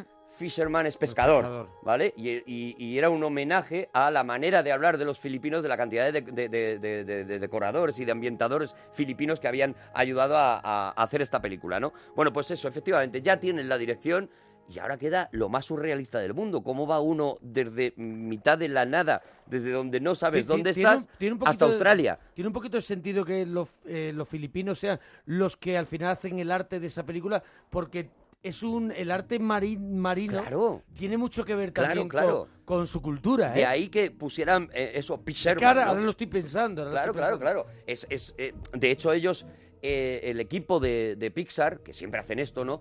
Viajan a Filipinas a hablar con pescadores y, a, y a llenarse un poco de, de- de conocimiento del mar, digamos, ¿no? De, de conocimiento del mar. Y ahí es donde contactan con, con- con un montón de diseñadores y de filipinos que les interesan por la estética de la película. Claro, y claro, ya digo, la la película es, profundamente filipina, aunque no lo parezca, porque ni siquiera pasa en Filipinas, o por lo menos lo único que conocemos pasa en Sydney, ¿no? pasa en Australia. Pero sin embargo es profundamente filipina, ¿no? Bueno, y, y efectivamente por fin tienen la dirección y ahora se van a ir. Y volvemos de nuevo a la pecera. Ya digo que ahora vamos a estar continuamente yéndonos de, de un lado a otro, ¿no? Y en la pecera, eh, en la pecera tienen un plan. Sí. Esto es también muy de las pelis de, de Pixar, ¿no? A mí me gusta mucho es Cuando el plan tiene de un la plan de fuga. El plan de fuga a mí me gusta mucho. En Toy Mira, Story 3, ¿te mira, acuerdas también? Me ha recordado que tenemos que hacer, que yo sé que te gusta mucho, la gran evasión. La Gran Evasión es de mis películas favoritas. Pues tenemos que hacerla dentro de, de las películas que yo más veces he visto en mi vida. Pues la gran evasión hay que vida. ver, hay que hacerla, ¿eh? La gran evasión. Aquí tienen un plan, aquí tienen un plan claro, para, aquí para tienen escapar. un plan, un plan para escapar. Nemo es el único que cabe por un tubito. Por si se mete por ese tubito y echa una piedra. es la depuradora, ¿no? De Eso un poco es, de la... el tubo de, de la depuradora, si echa una piedra, bloquea ese, esa Ese- depuradora. esa espiral así que, que va girando, ¿no? La, eh, la, la pecera se llenará de moho, se llenará de mugre. El dentista, el dueño, les sacará en unas bolsas para poder limpiar la Ujú. pecera y ellos aprovecharán eso para salir por una ventana donde de vez en cuando aparece un pelícano Nigel, Sí. que es el que, que es eh, como su Que colega, también ¿no? mola mucho. Que también es un personajazo y, y que, y que será muy importante además, ¿no? Bueno, pues eso, efectivamente, vamos a encontrar, va- vamos a escuchar Hombre, que tienen eh, ese plan. Es, es el, es el contacto directo con, con el mar y la tierra Claro. el pelícano. Es muy que- importante. es muy importante Y le va a salvar del ataque de Claro, las, de las de las gaviotas, gaviotas. asesinas, Claro, de los pájaros de Hitchcock. Claro, que claro, eso es, sí, sí, sí. Porque ahí tendremos otro homenaje a Hitchcock. Y es que y es que es además igual que el puerto, ese puerto de Sydney Exactamente igual. es igual que el puerto donde llega llega la madre de Melanie Griffith llega allí con la barquita. Es el- es exactamente el exactamente mismo igual, muy puerto y, y escenas casi parecidas, o sea, hay planos casi parecidos a Hitchcock. No solo eso, sino que antes de conocer a, a estas gaviotas, porque vamos a avanzar un poquito más rápido, antes de Sí, conocer porque nos queda, mira ya, nos queda ha poco llegado, tiempo. ha llegado esta niña Edna, ha llegado esta niña, esta niña, niña del mala, demonio. niña mala. Niña mala, esa niña mala que es la hermana del niño malo de Toy Story. Eso es, eso es, eso Sí. es. Tiene hasta los brackets. Sí, sí, y a mí igual. que no me diga que no son familia. Sí, sí, sí, sí, sí, son. son familia Son o familia. prima, como mínimo prima. Prima. la prima de Australia, lo que sea. Prima, pero prima. tal. Y en ese momento en que cierra la puerta, de, haciéndolo ya de una manera obvia, suena la música de psicosis. Suena el chan, chan, chan, chan de psicosis tal cual, ¿no? Diciendo que sí, que estamos homenajeando todo el rato a un montón de películas que hemos visto y, y que nos gustan mucho, ¿no? La niña es más mala que un dolor. La niña es- mala, la niña es La mala. niña cada año niña tiene un no tiene de regalo y dice pescadito, Ya pues tú, imagínate. la La, niña no tiene entrañas. Eso. Y aquí, mientras tanto, Marvin y Dory se van a meter en, en la aventura pura. Y vamos a ver otra, una vez más la poquísima vergüenza de Pixar. Nos van a sacar en pantalla a la primera tortuga fumaporros Ay, sí. de la historia del cine. Sí, Nos la sacan tortuga porrera. Una tortuga porrera, claramente es una surfera, es decir, está Sí, colocada no está- todo el día. No están dando Espíritu ahí, libre. No están dando Es ahí le una llaman tortuga body. muy jamaicana. es le llaman body, es, Sí, sí, es sí. realmente esos, esos eh, surferos de le Sí, llaman le body, que se pasan la mitad del día completamente emporrados, la otra mitad eh, con las olas y la otra y el La otra rato que le queda atracando bancos. Eso es. Pero, pero efectivamente es y cualquier mayor es capaz de percibirlo, es una tortuga que, que es- que Que está, va- eh, que está completamente fumada Sí, que, está en la nube. y habla además de, de- de la manera en la que habla un fumado y habla con un delirio. O sea, si te pones a escuchar esas partes del diálogo, las partes del diálogo yo creo que ellos también las escribieron así porque son completamente delirantes. Son las que escribiría una persona que se ha fumado un porro. Mm, mm, De verdad. O sea, unos pocos, O unos cuantos, sí. O que, o que ya lleva, digamos, una trayectoria. que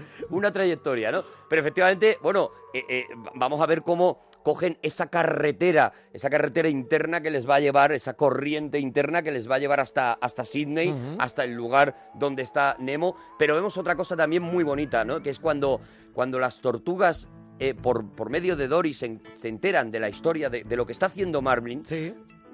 Y el, el rumor empieza a correrse por todo el mar, ¿no? Mm. Ahí vemos una, una escena que es de mis favoritas de la película, en la que vemos a un cangrejo contándoselo a otro, un delfín que se lo va contando en los ratos en los que sale del agua y luego para, y luego vuelve a contárselo y luego para. Es lo, lo que hemos dicho al comienzo, esa- esas coreografías perfectas de, de Pixar que hacen que, que de pronto de pronto te creas el mundo que te quieren eh, que te quieren que te quieren De contar, mira, o mira hasta, hasta qué punto. Hay dos gambas que se lo van contando, uno se lo va contando a, a otro, ¿no? Y le va diciendo, y el padre entonces pues cogió y se puso a buscarlo y dice, hasta luego Antonio.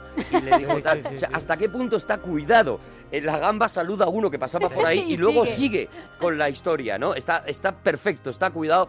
Y bueno, y a partir de ahí lo que viene es el desenlace de esta historia. que no lo vamos a que contar no lo vamos a contar. porque seguro que hay un montón de gente que dice Buah, la vi hace un montón de años pero ahora me apetece mucho verla con estos datos para Igual oye, que dijimos con el Rey León, Sí. eh, eh, cuando viste el Rey León de pequeño, viste una película, pero si tú te pones hoy, y sobre todo ya, si tienes padre o tienes gente gente a, a- a la que querer, o a la, o- o- eh, vas a ver otra película si completamente te queda distinta. alguien a quien querer Sí, por lo que o sea. te quiera, ¿no? Que no sea mi caso. diciendo. Que no sea que, Eso es. que si Al- tenéis un caso si te distinto queda al alguien mío. que te quiera Si ¿qué, tenéis- qué tenemos que hacer? ¿cuál es el consejillo? El consejo es que te la pongas porque vas a ver otra película completamente distinta. Te acuerdas de una peli, pero de verdad que Buscando a Nemo tiene otra debajo que, que- dice frases tan bonitas como cuando, cuando Marvin quiere abandonar a Dory y Dory le dice, no quiero que te vayas porque no quiero olvidar.